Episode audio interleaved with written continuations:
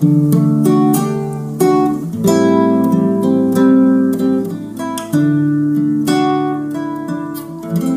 mana. Pega o seu chazinho, chega junto na roda que os ciclos de Femínia está começando. Eu sou Lina Molina, artista visual e terapeuta do natural feminino. Abre aspas. A história não só nos tem negado socialmente, mas também nos tem castrado no nível sexual a partir da religião e do grande mito da maçã, fruto do conhecimento do qual não deveríamos aproximar-nos.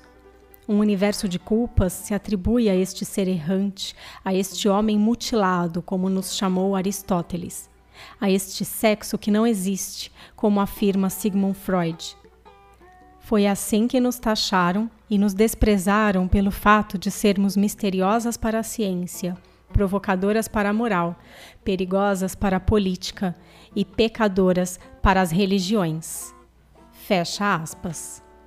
É com um trecho do livro Manual de Introdução à Ginecologia Natural da Pabla Pérez San Martin que eu abro o podcast de hoje. Para você, mana, que me segue há oito episódios e que se identifica com as palavras que eu trago aqui, com a visão política e pessoal que normalmente rege as minhas palavras e o conteúdo que eu elaboro para você.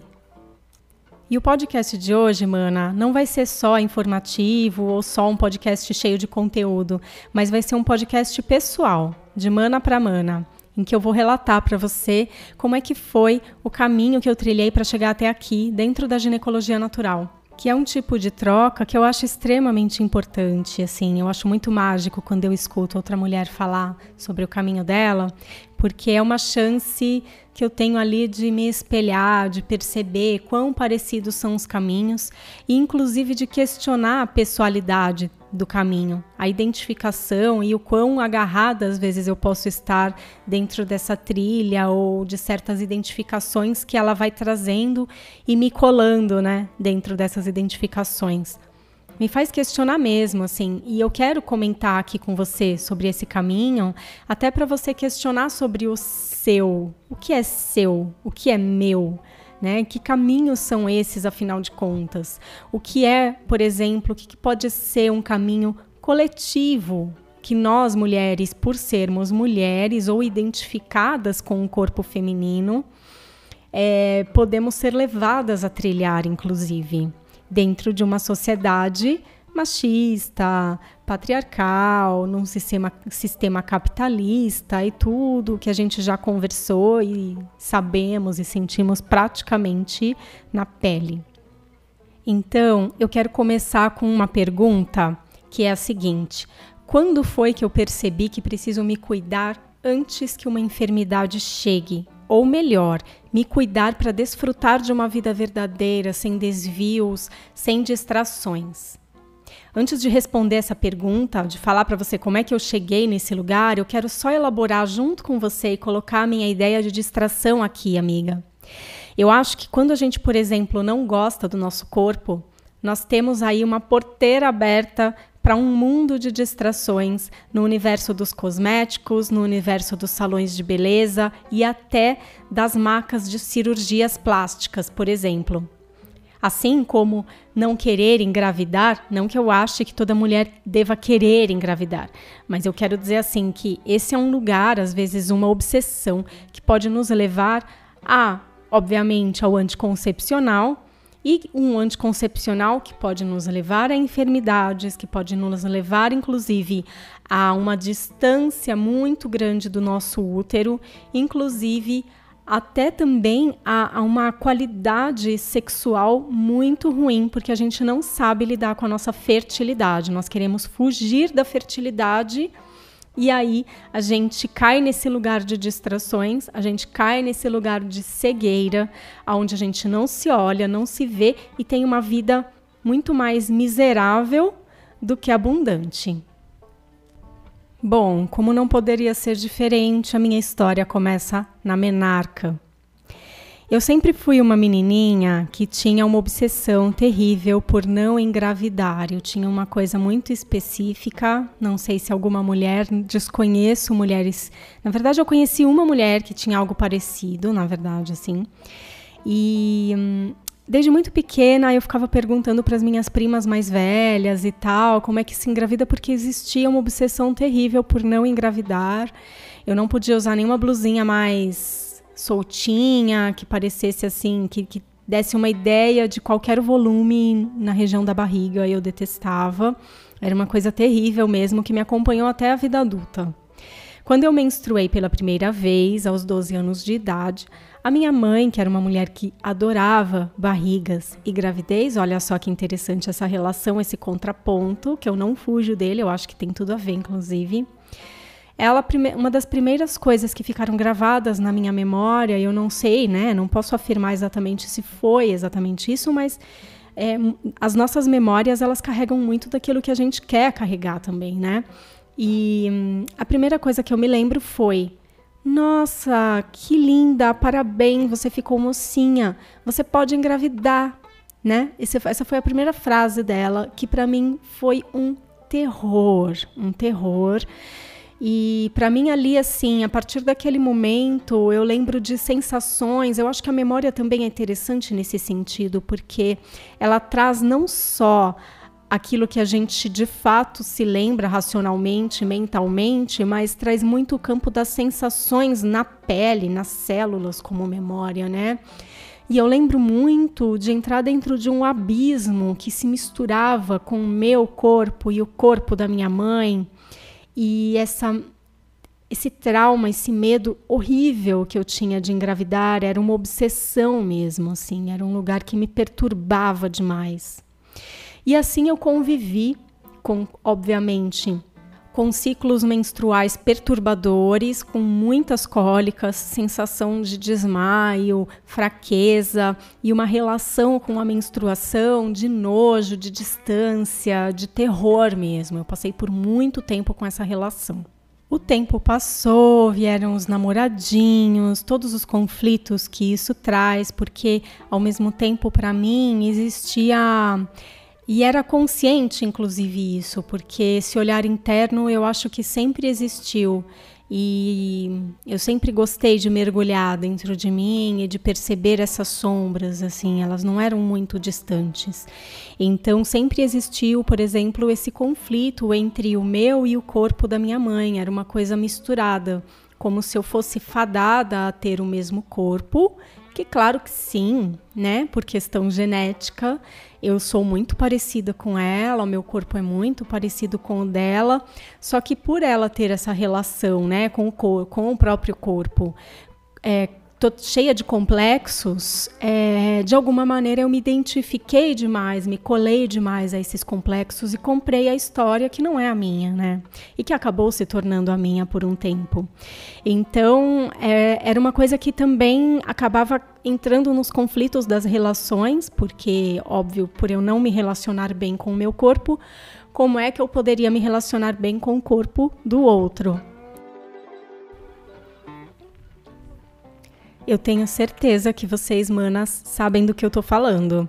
Vocês entendem que a qualidade do sexo, né? Muitas vezes esse sexo é voltado aí a partir da indústria pornográfica, é, é aquele sexo muito visual, performático, e nós mulheres também compramos demais essa ideia, né? Não é, não é só porque o sistema patriarcado diz respeito ao domínio masculino, é que só os homens são machistas e têm os olhares deturpados. Nós mulheres também. E dentro da indústria pornográfica, a gente é muito levada a acreditar que para ter um sexo de qualidade ou aquele puta sexo, a gente precisa ter um corpo perfeito, tudo no lugar, tudo. E o pior de tudo, assim, padronizado. E continuando a história, eu acho que as relações elas são muito bem-vindas, né? Independentemente do caminho que elas trilham, porque elas mostram mesmo muita coisa pra gente. Eu acho que elas revelam e essas relações com esses meninos, inclusive com um casamento de longos oito anos, infeliz, que era um casamento com uma pessoa que eu não tinha afinidade alguma no entanto, por um lugar ali muito inconsciente, eu me mantinha, talvez por acreditar que eu precisava manter um casamento infeliz. Mas eu honro e agradeço cada uma dessas escolhas, porque eu acho que eram as escolhas que eu poderia fazer no, naqueles momentos.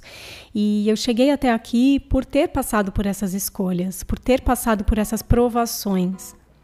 E o que é chegar até aqui? Né? Eu não estou falando que eu cheguei num fim. Acontece que eu me dei conta finalmente, e não só racionalmente, mas eu acho que de um lugar mais visceral, como o útero, quem sabe, Claro que também, assim, dou muito crédito pro meu companheiro, que é um cara que me puxa, me provoca e, puxa, me deu várias despertadas, vários chacoalhões ao longo da nossa relação. Voltando, amigas, voltando, que eu estou me perdendo no campo das relações. Me perdendo não, acho que as relações elas fazem parte, assim. Eu acho que eu trazer aqui para vocês essa reflexão é também promover uma autorreflexão para vocês também. Espero que sim é, é preciso coragem para refletir sobre as relações, não é mesmo, Mana? Bom, o caminho então, né, desse reencontro com o corpo, desse resgate, veio a partir da ginecologia natural, veio a partir de um parceiro, né, do meu parceiro, do meu companheiro que eu tô com ele até hoje, e também da ginecologia natural, onde eu pela primeira vez, assim, a Carolina Carvalho, que é a minha grande mentora, que eu falo muito dela para vocês, e eu vi um post dela falando sobre menstruação e eu olhei aquilo e falei, cara, uau, né? O que, que é isso? Nunca vi uma mulher falar sobre menstruação desse jeito. Pegou nas entranhas, assim. Eu lembro que a sensação foi muito doida. Foi uma sensação assim de quero, quero para mim. E ao mesmo tempo eu sabia que eu ia mergulhar num campo de desafios incríveis.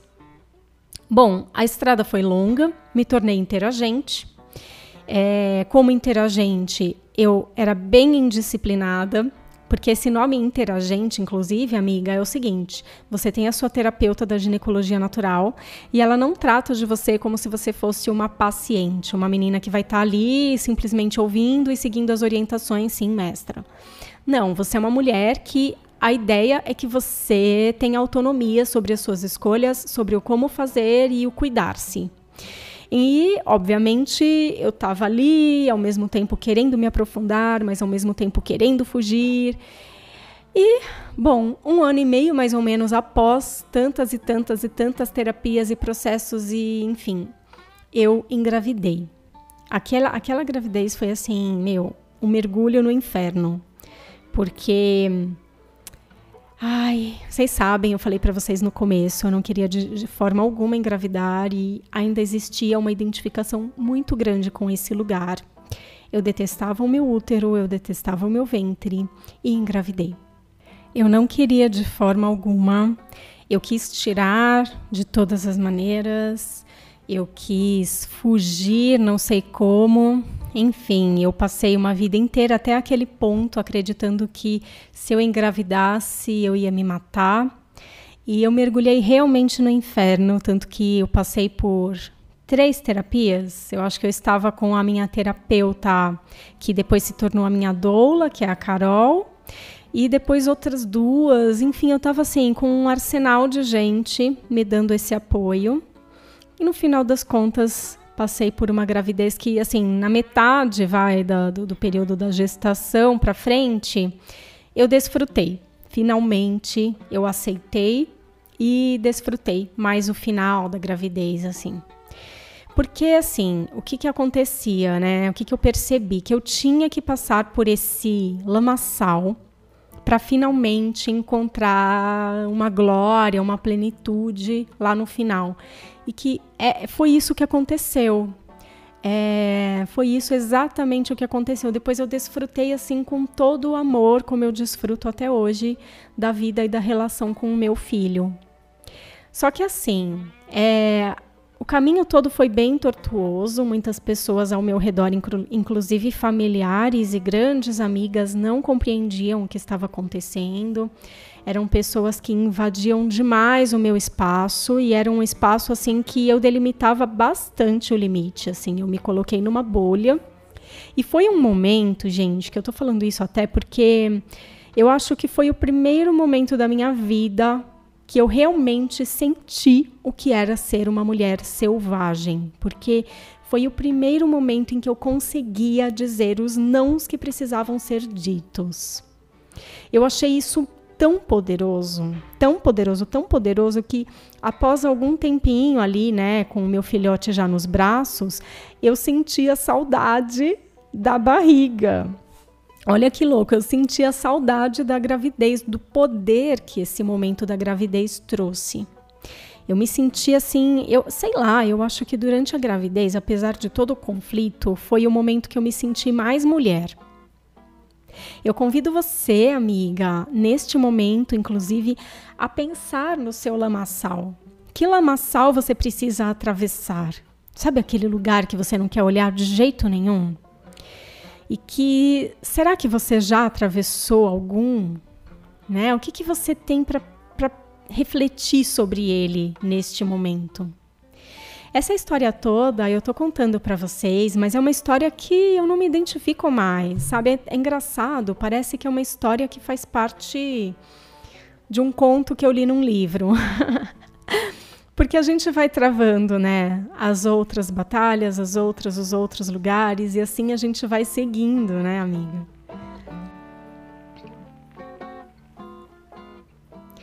Muita coisa foi então ressignificada, muito do meu corpo foi resgatado e ressignificado também a partir dessa relação com meu companheiro e dessa gravidez e de tudo que eu constatei, como eu pude falar para vocês aqui. Só que ainda não existia um desfrute sublime, assim, sabe? Total do meu corpo. E isso se refletia, de novo, na relação se refletia no sexo. Então, muitos desafios aconteciam ali. Bom, é, algumas questões ginecológicas me visitaram, fizeram com que eu me reconectasse com a Carol. Procurei a Carol em busca de novos atendimentos. E até que a Carol me veio com assim uma proposta que na, na hora assim eu achei bem doida. Falei, nossa, uau, como assim? Eu vou entrar nesse campo, é? Mas depois, no final das contas, foi se transformando em outra coisa que para mim veio também como uma surpresa, que foi, Lina, por que ao invés de você só né, buscar atendimento, por que você não se forma em ginecologia natural? Que eu pensei assim, nossa, uau, eu não sou da área médica, como assim? Eu não sou, né? Vou me formar em ginecologia natural. Pensei comigo assim. E aí a Carol falou: Meu, e ela foi super convincente. Falou assim: Cara, você vai ganhar autonomia. É, você vai, quem sabe, tratar de outras mulheres. E dessa forma, puxa, pronto, assim. Aí eu, aí eu pensei: É isso. Que legal. Nossa, eu vou experimentar, né? Eu acho os desafios sempre muito saborosos, gente, adoro. e entrei, mergulhei e, gente, que mundo, que mundo! Eu me formei, conheci mulheres incríveis, mulheres que fazem parte da minha rede de apoio agora, porque agora, como vocês bem sabem, eu estou tratando de outras mulheres, enquanto eu me trato também e me cuido, né? E busco esse lugar do autocuidado sempre ele não tem fim. E para minha surpresa, eu não só encontrei uma plenitude, né, que, ó, claro, eu não digo assim para vocês que é uma plenitude que não chegou ao final. Eu sei que eu posso ir além, ir além, ir além e ir mais além. Mas eu cheguei num lugar agora que eu não imaginava que eu chegaria, que era um lugar de uma relação com o meu corpo muito mais gostosa Hoje eu curto o meu corpo, eu gosto. Partes do corpo que antes eu era obcecada, como a barriga, deixaram de ser material de obsessão. É, sabe? Então, assim, cheguei num lugar assim muito gostoso e em um lugar em que está sendo assim um prazer imenso, imenso, imenso de estudar e compartilhar esses saberes com outras mulheres.